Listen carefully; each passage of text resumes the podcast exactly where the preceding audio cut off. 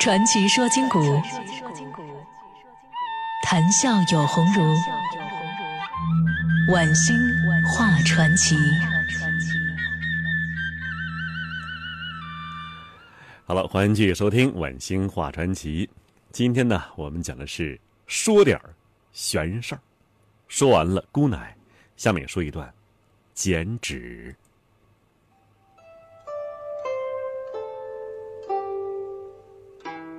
剪纸这手艺啊，一直流传很广，特别在北方地区，现在呢可能不太常见了。但是啊，过去的时候，每到过年，这家里老人呢都会剪各种各样的窗花，贴上图个吉利。当时啊很好奇，就缠着奶奶教。学会的第一种剪法就是双折小对喜儿，现在农村的红事上还经常见到。这剪纸呢，不是啥高深手艺，入门浅，但是真剪好了不容易。据老人们说呀，剪纸剪得好了，能剪出魂儿来，像木匠的木牛流马、能飞的鸟一样，都是有生气儿的。邻居二奶奶就是一个剪纸剪出魂儿的人，老人家呢剪出的作品活灵活现，远远看去透着机灵，不古板。所以呢，我很喜欢去二奶奶家去看，看她剪，剪刀翻飞，不三两下就剪成一个。二奶奶当时啊，八十多岁了，一头银发，但总是梳得整整齐齐的，看起来就带着一股子劲儿，精气神儿，跟一般老太太不一样。因为二奶奶呢自小啊是裹脚，所以啊不怎么下地，平日里。都是盘着腿儿在炕上一坐，抽袋烟，剪会儿纸。二奶奶脾气非常好，也跟我特别亲。到她那儿呢，就跟到自己家一样，但唯有一样啊，剪完了纸不能动。我贪玩啊，二奶奶就专门给我剪出一小排小人儿，手牵着手，圆圆脑袋，憨态可掬。不过呀，只能玩不能带走。玩够了，二奶奶随手就剪碎了。二奶奶说呀：“可不是你奶奶我小气呀，这都是过了关的小鬼儿，过了夜就不走了。”二奶奶剪纸啊，不光用红纸，绿的、粉的、蓝的，甚至黑的都有。老太太平常啊，剪纸挺随便的。但是真剪套活这规矩特别多。什么规矩呢？先得呀，铜盆洗手。那铜盆呢，用完之后就摆在衣柜上，从不沾地儿。正面洗三遍，反面洗三遍，然后用一块白布，从手背往手指顺着擦，然后呢，把剪子放到盆里涮一下，但是剪刀啊，却是从刃儿往手擦。我也问过二奶奶，二奶奶说呀：“这剪刀可不简单呐，老祖宗留下来的。都有说道啊，俩刃上面是阴，下面是阳，这剪刀一合就是过阴阳。洗手洗剪刀是敬重老祖宗。”二奶奶盘脚做好了，拿起剪子，先折后剪，哎，不一会儿就剪完一组。有时候呢，二奶奶兴致高，还会剪一些小衣服、小肚兜、小褂之类的，摆在小人身上。可比现在呢小女孩所玩的这个芭比娃娃有意思多了。还有一些金银两色的长命锁，还有长生扣。有一次啊，我看着挺喜欢的，就没忍住，偷偷啊拿了一个揣身上了。结果回到家，就发起高烧来了。还说胡话。我恍惚啊，还有些印象，梦里好像有个小人说啊，说我抢了他的东西。于是我就一个劲儿说呀：“我还你，我还你。”这下，把我妈吓坏了，打针吃药折腾一圈没用，幸亏二奶奶来了。她一看这个就明白了，这娃呀肯定偷了我捡的金锁了。没事没事一会儿就好。然后呢，让我妈啊准备一碗清水，清水里立了一根筷子，还有一根缝衣针，去路口啊叫我的魂儿。二奶奶刚叫完魂儿，我就醒了。第二天呢，没事人一样，满处乱跑。后来啊，外出念书，见二奶奶就少了。但每逢过年回家，都会买点点心去看看老人家。二奶奶现在已经不剪纸了，说这事儿啊不能糊弄，眼花了，手又抖。这要是剪不对呀，剪破了形，是丧功德的。那天呢。二奶奶兴致非常高，就跟我说呀：“别以为你二奶奶这剪子是寻常物件这可是祖师奶传给我的，在下面还是挂了号的，剪出来的东西啊，都是给小鬼穿的。”我大为好奇呀，赶紧问他，但是二奶奶也知道自己说漏嘴了，眯着眼睛瞟了一下我，吧嗒吧嗒两口烟。呃，今儿这天儿好啊，我得多抽两袋。这烟袋锅都空了，赶紧给我取去。我只能答应啊，但低头一看，这老太太烟袋锅还满着呢。就在前几年，二奶奶去世了，仙寿一百零一岁，是梦里走的。后来呀，听隔壁大爷说啊，二奶奶走之前。给自己捡了一辆诸葛亮的孔明车，我想呢，可能是二奶奶觉得自己啊一双小脚走不快，哎，就坐来呀给自己代步用的。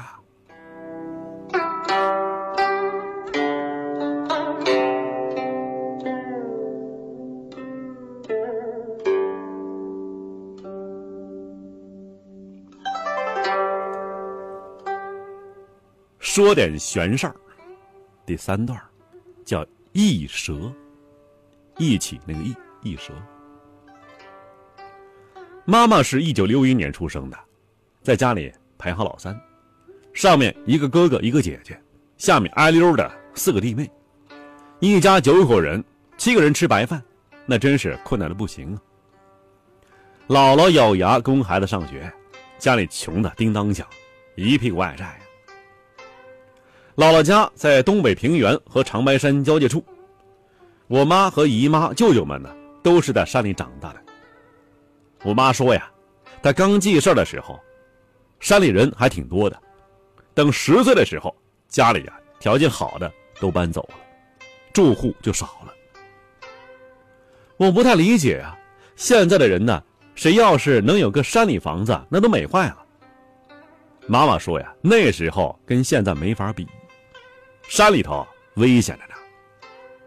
山里的蛇不算啥，主要祸祸人的是狼、野猪，还有熊瞎子，全都在山里活动啊。特别是狼，吃人的事儿啊不少见。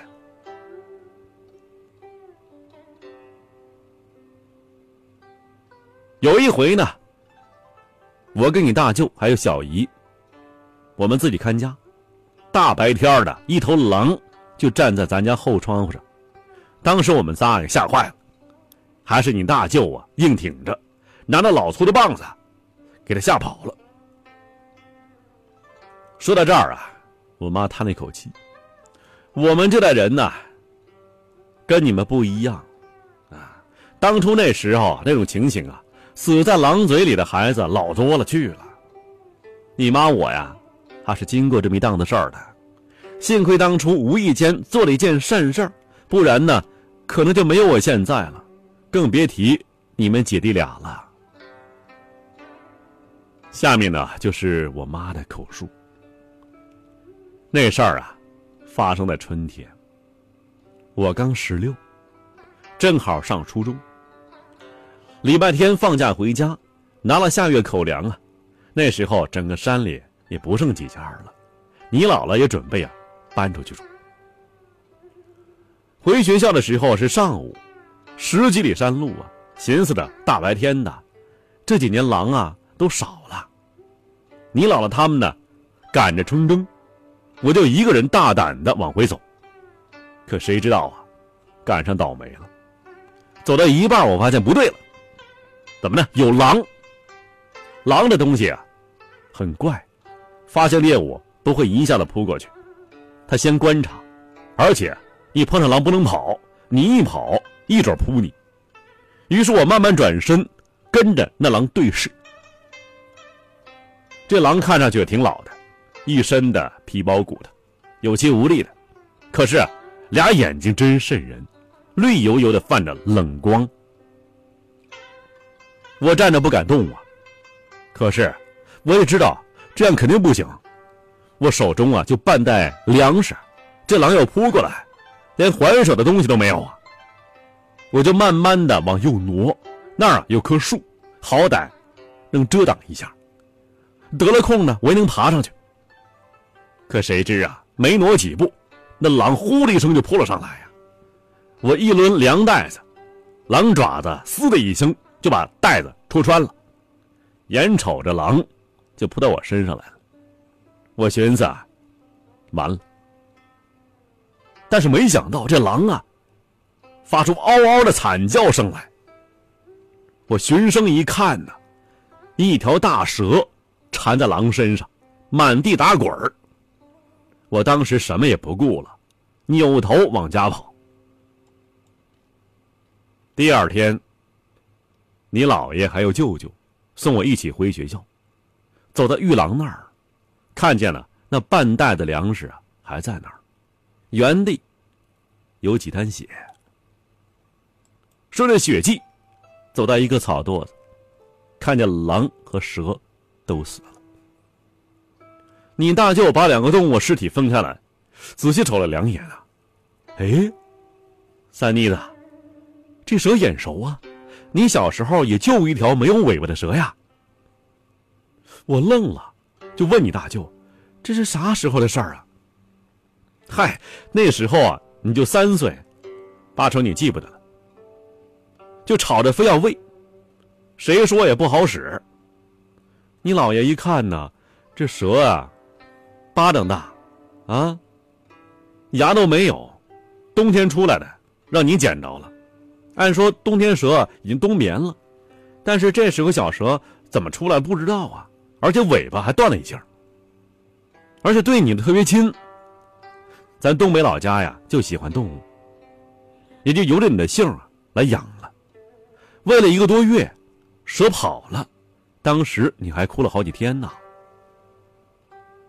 我听完之后啊，仔细看了一眼那蛇，确实看出几分亲近来了。尾巴断痕呢？我还隐约有印象，不是平着断的，而是有点弧度，像小月牙儿。这蛇啊，就过了十几年，竟然还记得，还报恩救了我一命啊！后来，狼的尸体啊被老爷扛回家，我呢给蛇挖了一个坑埋了，上面还插了一个木牌写着“蛇友之墓”。当天晚上啊，我就做了一个梦，梦见了小时候那条小蛇，它围着我转了几圈才走。妈妈的故事讲完了，我忽然觉得蛇好像也没有那么可怕了，就像人的心一样啊，有时候会冷血的吓人，而有时候却温暖而明亮。